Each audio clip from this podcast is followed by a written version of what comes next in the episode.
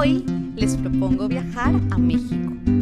Imaginemos que esta historia transcurre en la región de las altas montañas de Veracruz, donde hay cerros de distintos tamaños.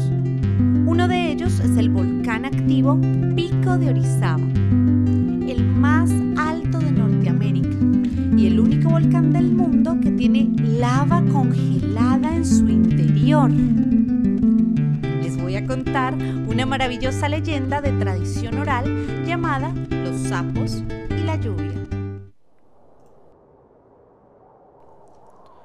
Cuenta la leyenda que hace mucho tiempo unos campesinos llenaron los campos de siembra de maíz, pero estaban muy preocupados porque no llovía.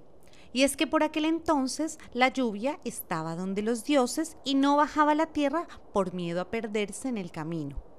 Así que los hombres decidieron mandar a un pájaro en busca de la lluvia. Pájaro papam, necesitamos que la lluvia venga hasta aquí. ¿Tú podrías ir a buscarla? Oh, claro que sí. La traeré enseguida. Y el pájaro papam se fue en busca de la lluvia. La encontró en lo alto de una montaña y le dijo, ¡Oh! ¡Lluvia! Te necesitan en el inmenso campo de maíz. Me mandan los hombres en tu búsqueda. ¿Podrías venir? Iré, pero solo si tú me acompañas. No conozco el camino y temo perderme. Oh, claro que sí, respondió el pájaro papam. Pero a mitad de camino, el pájaro tenía las alas tan mojadas que cayó al suelo y no pudo volar más. La lluvia, al no verlo más, se dio media vuelta y regresó con los dioses. Los hombres, preocupados ante la tardanza del pájaro papán, decidieron enviar a otro pájaro, esta vez mucho más veloz. Cheque, cheque. Cheque, cheque. ¡Oh! Aquí estoy. Necesitamos que nos ayudes. ¿Podrías ir a buscar a la lluvia y guiarla para que venga?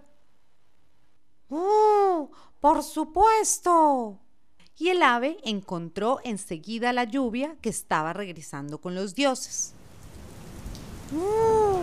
Por favor, lluvia, los hombres te necesitan.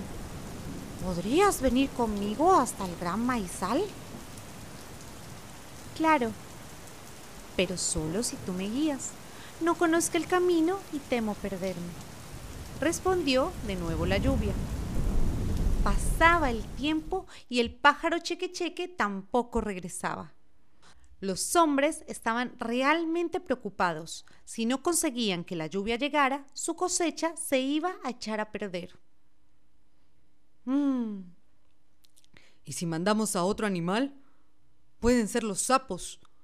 Tal vez, dando saltos, lograrán llegar hasta la lluvia. Los sapos que trabajaban en equipo y eran muy organizados se repartieron el trabajo. El sapo cachetón dividió muy bien las tareas. A ver, sapo patón, tú subirás hasta la loma de ese cerro. Y tú, sapo enano, subirás a la cima de ese otro cerro y el sapo bocón subirá hasta el último cerro. El sapo cachetón se fue entonces en busca de la lluvia y la encontró muy pronto. lluvia, los hombres te necesitan donde el maizal. ¿Podrías venir conmigo?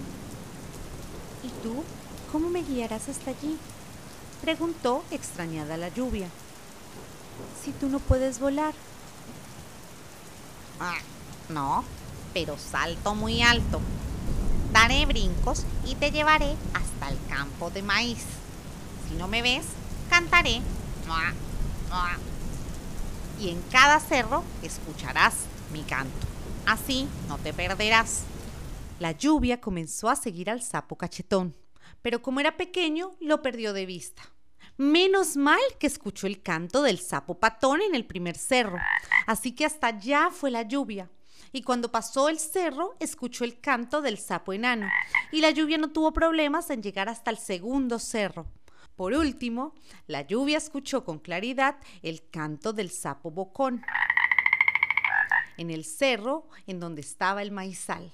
Y allí fue la lluvia. Y se quedó unos cuantos días. Los hombres estaban muy felices y agradecidos con los sapos y gracias a ellos y a la lluvia tuvieron una cosecha asombrosa. Y es por esta razón que cada vez que llueve se escucha el croar de los sapos acompañando melodiosamente la caída de las gotas de lluvia.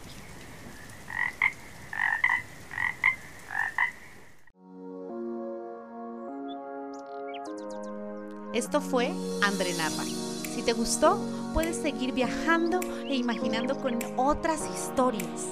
Compártelo y encuéntranos en las redes sociales como arroba Andrenarva.